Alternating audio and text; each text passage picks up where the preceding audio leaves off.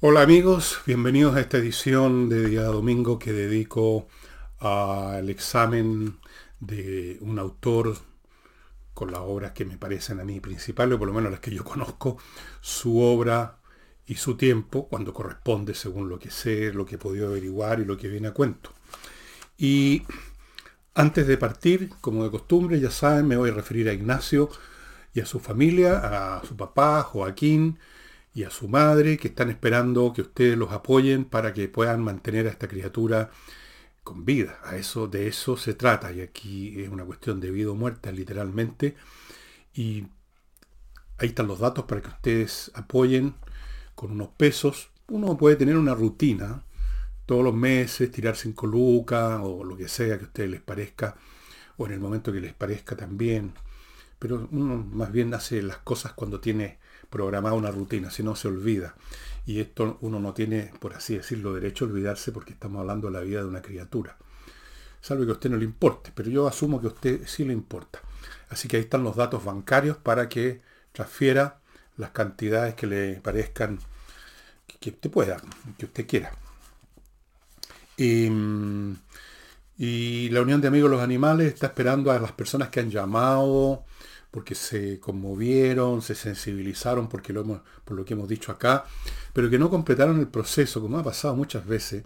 Eh, uno parte así como caballo carrera y tiene llegada de burro, y llaman y, y, con eso como que quedan psicológicamente satisfechos. Piensan, bueno, ya hice algo, llamé.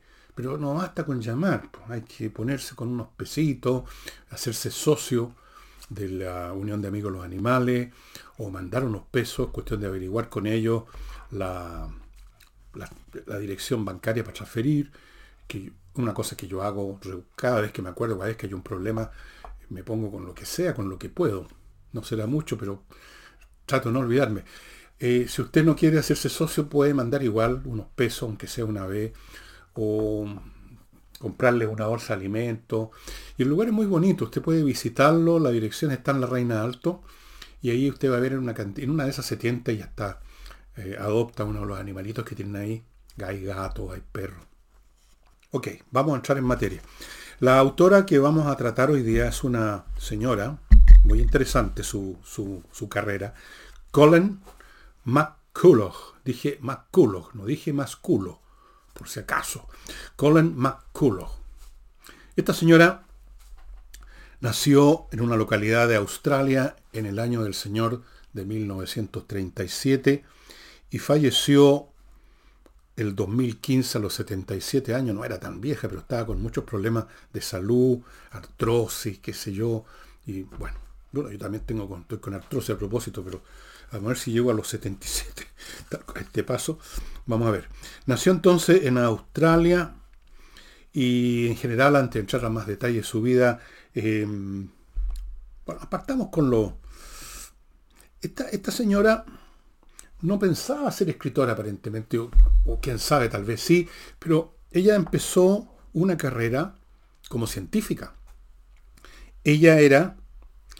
Em, ella estudió neurología, nada menos, una rama compleja y, avanzada de la, de las ciencias médicas, neurología. Eh, y llegó, porque no fue un estudiante común y corriente, esta mujer, por muchas cosas que de lo que hizo en su vida académica y su escrito, se ve que es una mujer de sobresaliente inteligencia, talento, genio. Estudió neurología y llegó a ser, a dar una cátedra en la Universidad de Yale, una de las universidades más prestigiosas del mundo, como ustedes saben. Eh, tan importante fue su carrera como neuróloga, ah, aquí algo me molesta, me molesta la cara, que creó un departamento de neurofisiología en un hospital de Sydney, Australia. Fue investigadora, profesora, años, como 10 años en Yale. Ahora, yo no sé qué procesos mentales pasarían por la cabeza, por la cabezota de esta mujer tan inteligente, la Colin McCullough, eh, desde cuándo estaría dándole vueltas. Como no es raro que ocurra en personas dedicadas a este tipo de ciencias, las ciencias biológicas, las ciencias médicas. Yo he conocido no pocos médicos que han probado la mano con la literatura. Quién sabe si de niña quería escribir o le interesaba la literatura, desconozco cómo se crió de niñita, si hubo este, este elemento tan importante en la vida de los escritores que es la biblioteca familiar, de un tío, los papás. No sabemos nada de eso, por lo menos yo no pude averiguarlo, pero debemos suponer que sí. Dicho sea de paso, su mamá era neozelandesa. Neozelandia está al lado de Australia, como ustedes saben, una isla, no tan grande como Australia, pero una isla grande. Y tenía parte de la ascendencia, esta mamá era maorí. y el papá era de ascendencia irlandesa. Miren qué interesante mezcla de, redes genéticas, ¿no? Maoríes, australianos, o sea, británicos en el fondo, sajones, eh, neozelandeses, sajones, quiero decir, irlandeses también. No, los irlandeses son celtas, son provenientes en última instancia de esa rama étnica humana que eran los celtas. Una mezcla muy interesante. Bueno, em, estudió neurología, llegó a ser catedrática, pero como les digo, debe haberle estado dando vuelta en la cabeza hacía mucho tiempo escribir. Y fíjense ustedes que escribió un montón de novelas románticas y, un, y grupos históricos que son los que yo me voy a meter. Las novelas románticas no, no me interesan ni siquiera que las escribiera eh, Anatole France, ni siquiera. En el año 77 escribió un libro que se llamó El pájaro espino, que es una variedad de pájaros que hay en Australia, supongo, y se hizo una serie de televisión o, una película, no sé, llegó a la televisión bajo el nombre Y el pájaro, el pájaro canta hasta morir, que yo creo que ha pasado por acá. Debe estar disponible, si ustedes lo buscan, si están mm, curiosos, van a poder encontrar este, esta, esta película o esta serie. Yo me imagino que es una película más bien. Y el pájaro canta hasta morir. El pájaro australiano, porque yo les puedo decir que en el caso de los hombres, el pájaro deja de cantar mucho antes de morirse, pero eso es una historia que hablaré en otro programa, supongo. Mientras tanto, amigos, voy a permitirme, si a ustedes no les importa, hacerme cargo de mi primer bloque de estos auspiciadores que han tenido la gentileza de confiar en nosotros, a pesar de que saben que este programa tiene menos asistencia, pero una asistencia de mucha, muy, muy especial. Así es que les voy a contar de un nuevo auspiciador que ha llegado con nosotros que se llama Fractal Logistic. Fractal es, entre paréntesis, un concepto matemático, geométrico muy interesante. ¿De qué se dedican? Esta es una empresa líder, llevan 17 años en este rubro, en logística tercerizada Third Party Logistics, le llaman en Estados Unidos 3PL, con un tremendo historial, una reputación, tienen una sede en Quilicura y se dedican, vamos al, meollo, al manejo de stock de terceros y somos conocidos, dicen, por la simpleza y orden de nuestra operación. Eh, estos, estos servicios logísticos integrales incluyen cosas tales como desconsolidación de contenedores, lo que llega a los puertos, estos tremendos cajas de metal, que lo que se usa ahora para transportar, hay que desconsolidarlo. No sé exactamente en qué consiste, pero tendrá que ver, supongo, con pasos por aduana, sacarlo del barco, llevarlo a los camiones, no sé, desconsolidarlo, almacenaje a su medida, eh, un montón de cosas que tienen que ver con, con eso. Eh, bueno, son realmente una empresa que usted si es empresario y necesita estos servicios logísticos, sabe mucho mejor que yo en qué consisten, son importantes. Y esta empresa, como les digo, Fractal Logística está, que ustedes están viendo los datos ahí, el contacto, contacto arroba fractallogistic.cl y un teléfono, eh, hay un sitio web www.fractallogistic.cl, eh, es una empresa que no, nos inventó ayer, tienen, como dicen acá, 17 años en el rubro, atendiendo empresas de todo orden, multinacionales, líderes mundiales, etcétera, etcétera, etcétera, etcétera. Así que ya saben, amigos, Si tienen, ustedes operan con contenedores y todas las cosas relacionadas con la logística empresarial, Fractal Logistics. Continúo con vestidos, o más bien dicho, más que vestidos, estos son, no sé qué dan, ropaje, Le Grand Jour. Vuelvo a insistirles, lo que les dije ayer, que esto no es un negocio que está en la calle con vitrina, por bonito que sea. No, no es un negocio que tienen cosas buenas, pero que no son exclusivas necesariamente. Usted puede escoger un vestido muy lindo en una tienda pituca, digamos, de ropa, pero puede haber un perchero con 20, con 20 más. Estos no tienen un local a la calle, usted tiene que contactarse con ellos, incluso pedir hora, lo van a atender en un lugar determinado y va a usted a tener cosas absolutamente exclusivas. El vestido que usted compre, usted va a ser la única mujer en Chile que lo va a tener puesto. Estamos hablando de cosas preciosas como las que ustedes están viendo en la fotografía, importadas de los mejores modistos del mundo de Francia, de Italia, de Estados Unidos, etc. Le Grand Jour son cosas únicas. Si usted quiere realmente dejar la crema cuando entre a ese lugar donde va a ir, ya sabe, vístase con Le Grand Jour. Y termino este bloque con Oxinova, que es este producto, este polvito que mezclado con agua se convierte en una especie de sopa de bacterias aeróbicas, las bacterias buenas, que una vez que usted echa el contenido, todo o parcialmente o lo vaporiza en un jardín, lo puede usar de muchas formas, destruye los malos olores porque destruye las bacterias que producen los malos olores, que son otras, son las anaeróbicas. Las aeróbicas funcionan con oxígeno, las anaeróbicas no. Esa es la explicación que me dieron y es así. Esto es realmente espectacular. Se acaban los olores, pero así, de una, de una patada. Porque si no, sin esas bacterias anaeróbicas no hay descomposición, sin descomposición nos sueltan gases. Dicho sea de paso, los malos olores a veces no son solo malos, malos feos, desagradables, sino que son peligrosos. Eh, en fin. Otro servicio de Oxinova es que si su edificio tiene un problema de malos olores ya no reside en el water de su casa o en el fregadero de su cocina, sino que es un problema con el sistema de evacuación de aguas servidas del edificio, por ejemplo, ahí está la clave, ellos tienen eh, un equipo que se hace cargo de eso y deja las cosas funcionando súper bien. Continúo con la Colin McCullough y su pájaro, y este sí que canta hasta morir, no como otros, que ya no cantan, ni hablan siquiera. Eh,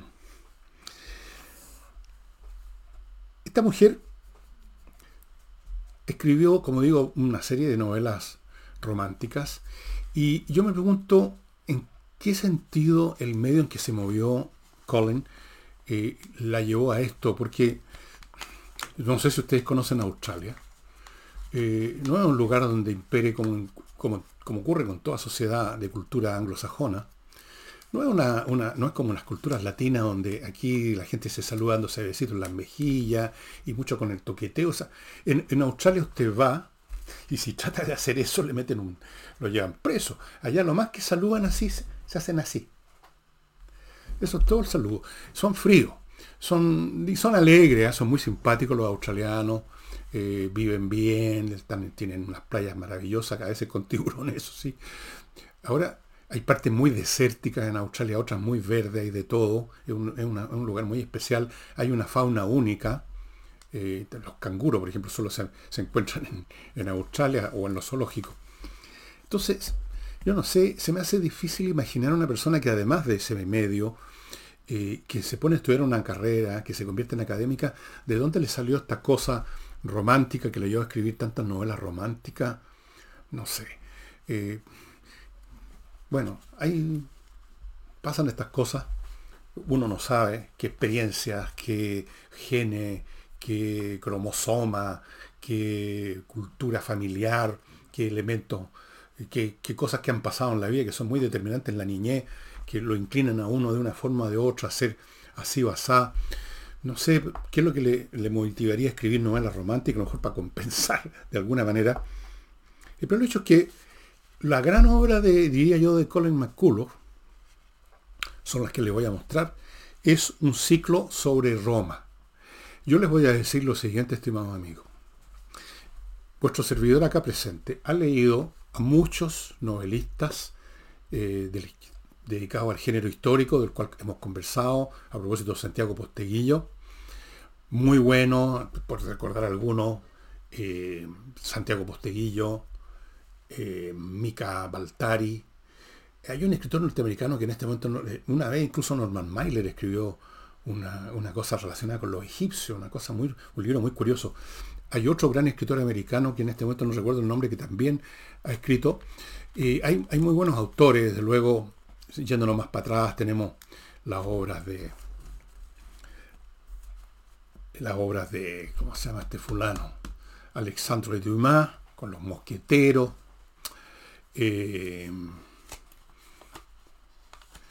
está el famoso escritor inglés, un poquito previo a, un poquito previo a Dickens, que escribió novelas ambientadas en la onda medieval.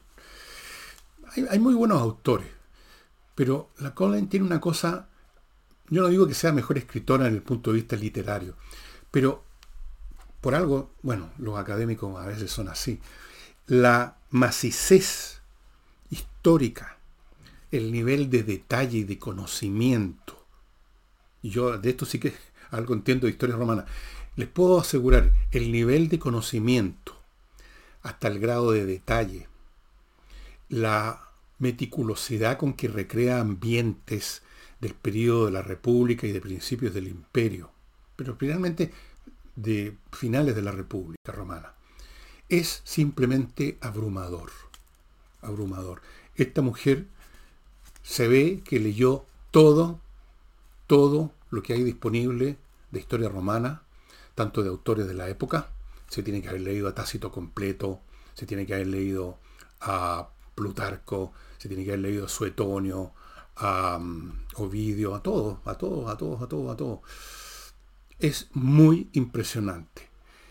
cuando uno lee estas novelas históricas, que les voy a mostrar, aquí tengo, es un ciclo de cinco y creo, creo que son cinco y tengo cuatro, no sé por qué no tengo el último. Son, los voy a ir poniendo aquí, Aquí hay dos. Este se llama La Corona de Hierba. Estamos aquí en el periodo previo al final de la República, en el último siglo, cuando los grandes protagonistas son dos personas que ya rompen, podríamos decir, la estructura republicana, Mario y Sila. Sila incluso alcanzó a establecer una pequeña, un periodo, una dictadura muy reaccionaria. Ese creo que es la, la, la máscara o la la cara de, Sila. Después tenemos acá eh, favoritos de la fortuna. Aquí aparece, sigue, sigue Sila, pero aparece alguien que fue primero su lugarteniente de Sila y luego adquirió un peso político militar propio, Pompeyo, y aparece el gran Julio César. Luego tenemos las mujeres de César las conquistas políticas y amorosas del hombre más poderoso en la antigua Roma. De Julio César, en su época se decía que era que le hacía para todo, que le pasó por el, lecho de muchas mujeres eh, importantes y de caballeros también. O sea, no, tenía mucho. Bueno, la sexualidad en Roma era, era, tenía algunos elementos distintos a la nuestra, no, no en todas las personas, pero había mucha de este de jugar para los dos lados, digámoslo así. ¿Ok? Y aquí tengo este otro, César de Frentón, el auge y la caída del militar más brillante de Roma. La, en la curiosidad histórica ya es muy impresionante, uno se podría decir que uno aprende historia leyendo a esta señora. Aquí aparecen incluso hay mapas, esta señora fue tan minuciosa que los mapas que aparecen adentro para que uno se vaya ubicando en la acción, ella los creó. Creó montones de cosas, se encargó hasta de dibujos de algunos de los personajes. No sé si los hizo ella o los mandó a hacer, pero da lo mismo, la curiosidad, los mapas, de repente están hablando de una batalla que se produjo en tal o cual parte, y a veces en muchos libros de historia uno, si no sabe geografía, se pierde un poquito dónde diablo está la batalla de Farsalia, dónde queda esa cuestión. Ella aquí pone mapa. Aquí tengo, estaba pasando de largo un mapa. Pero además de eso es entretenida, sabe contar las historias. Por supuesto que hay más fantasía literaria que en otros autores, porque hay muchas, hay montones de diálogos y circunstancias que es imposible que nadie conoce y que nadie conoció, ni siquiera en su época. Eh, por ejemplo, aquí aparece una conversación entre Mario y Sila, cuando todavía no entraban en... Eh, Mario dice, el problema estriba en nuestras fuentes de información que no son fiables, decía Mario con énfasis. Cítame si no, alguien relevante o inteligente que haya estado en esa región desde hace años. Entre los pretores recién nombrados no hay uno solo que yo vea capaz de hacerme un informe exacto. ¿Qué sabemos realmente de aquella zona? Muy poca cosa, dijo Sila con candente tensión. En Galacia, esto queda en Asia Menor, lo que ahora es Turquía, han hecho algunas incursiones Nicomedes por el oeste y Mitrídates por el este, reyes de estos reinos que salieron después de la caída de, la muerte de Alejandro Magno. Y así, ustedes ven que están conversando y por supuesto no, podemos, nunca deben haber conversado esto. Pero he aquí el tercer elemento. Todo lo que ella inventa literariamente está tan bien conectado con lo que sabemos, con lo que ella llegó a informarse, que es absolutamente relevante. Lo que ella hace hablar a sus personajes tiene que ver, no es gratuito, tiene que ver con lo que ella estudió y aprendió de las circunstancias de ese, no por nada era eh, neuróloga, lo que ella estudió de las circunstancias por lo tanto todos los diálogos y las conversaciones son plausibles, son posibles, pudieron haberse producido, no con esas palabras y naturalmente no en castellano. De paréntesis, como ustedes ven, esto está en castellano, súper accesible. Estos los libros no los van a encontrar, no van a tener ningún problema en encontrarlo. Ojalá los encuentren en inglés, siempre preferible leer en el idioma original, pero esto me pareció a mí, yo lo leí en castellano, no, no los tengo en inglés, me pareció muy bien, súper entretenido. Y antes de continuar, les quiero recordar a Giso, esta empresa que se hace cargo de la gestión de sus reembolsos de las ISAPRES, cuando hay que producir, tiene que producirse un reembolso porque su plan así lo indica y qué sé yo, usted se operó alguna cosa y hay un reembolso. Y para que usted no tenga que hacer estos trámites, ir a unas oficinas y todo eso, GISO pone un gestor o gestora a hacer el trabajo por usted y usted ni se mueve de su escritorio, pura comodidad y hoy en día mucha seguridad no estarse moviendo por las calles. Hemos llegado a eso. GISO, gestión de reembolsos de ISAPRES. Les recuerdo Climo, que está ofreciendo lo que nadie más ofrece en su instalación de climatizadores para invierno, verano y toda estación, y es lo siguiente, cinco años de garantía de la instalación. Cinco. Fuera de eso les recuerda que viene un verano pesadito. Y termino con esta casa que todavía no, no, se ha vendido, pero en cualquier momento ocurre y se acabó esto. La casa de Valle de Polpaico, una casa gigante, una casona de campo que era de una familia que lo está vendiendo ahora. Está ubicada en Polpaico, 50 kilómetros de Santiago por la 5 Norte, 15 hectáreas del terreno, la casa 1.400 metros cuadrados construido, 9 habitaciones con baño privado, amplios espacios comunes. Bueno, ¿para qué es esto? Esto más que para ir a habitar ahí, salvo que uno sea, qué sé yo, no sé, el príncipe Carlos o algo así. Bueno, ahora es el rey. Para inversionistas, amigos, Ahí se puede crear un hotel boutique, que es un excelente negocio que está apareciendo por todas partes del mundo y en Chile también. O sea, hoteles que reciben a muy poca gente, aquí serían nueve familias o nueve personas, pero que pagan y no les importa, porque ellos eso es lo que quieren. en el hotel boutique una persona va a instalarse y a darse vueltas en el terreno que normalmente está asociado a todo hoteles boutique.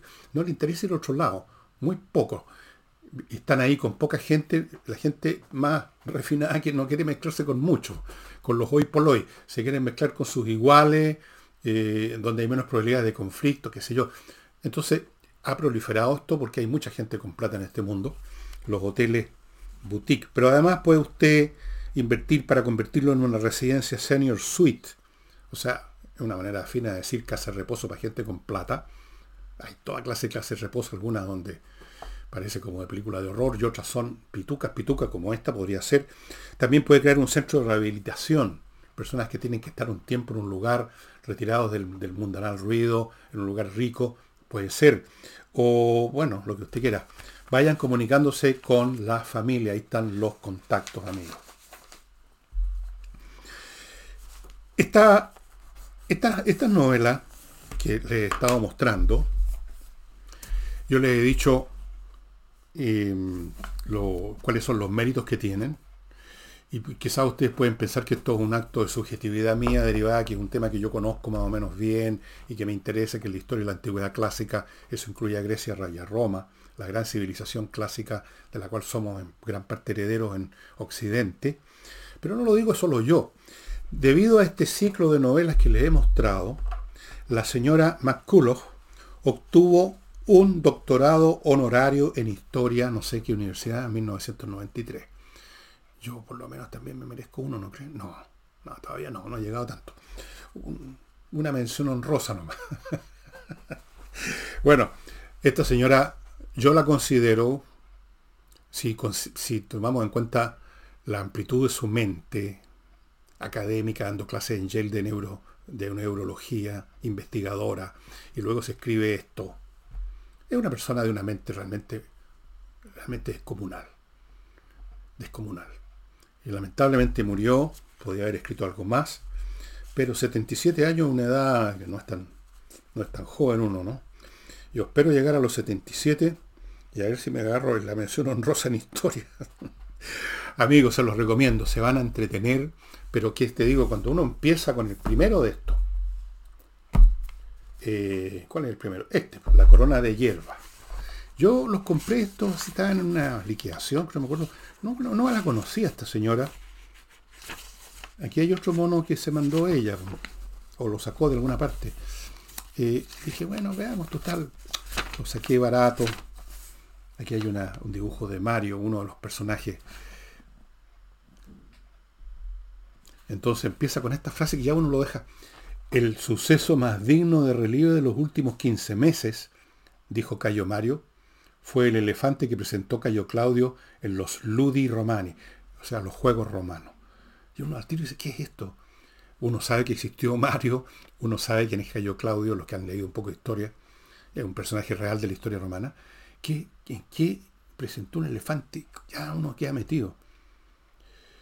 Y así uno empieza eh, a leer esto y no puede soltarlo.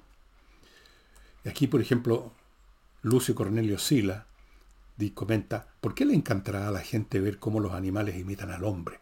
Terció Luis, Lucio Cornelio Sila con frialdad, volviendo su osca cara hacia su esposa.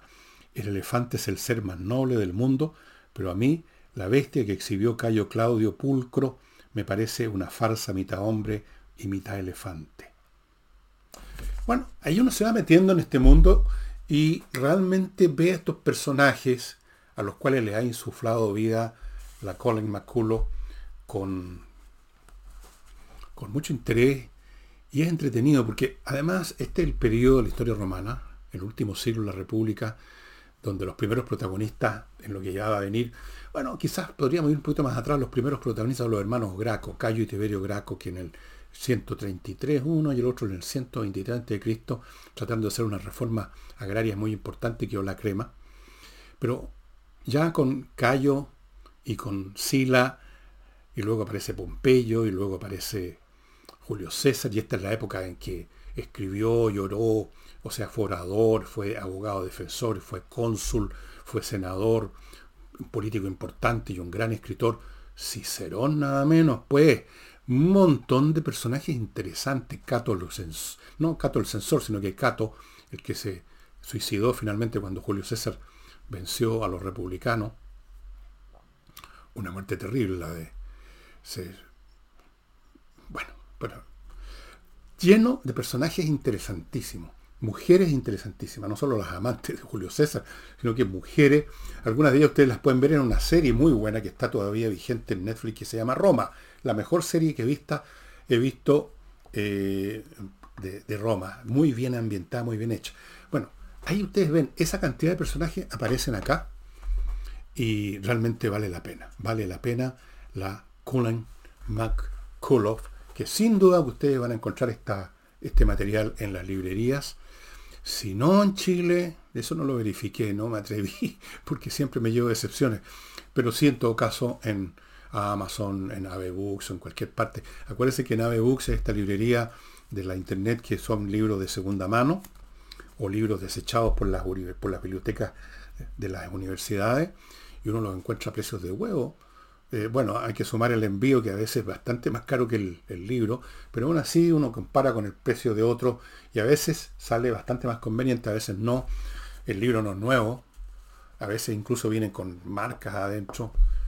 En oportunidad esas marcas son interesantes, como les he contado, con los papelitos, los marcadores. Bueno, cada cual verá cómo se apea en esta cuestión. Y eso sería todo, estimados amigos. Un gran agradecimiento a las personas que están, a las empresas que están publicitando con nosotros en este día especial, donde nunca tenemos más de los días más extremos. Hemos tenido 12.000, 13.000 visitas. Normalmente son 8, 9.000, pero muy escogido.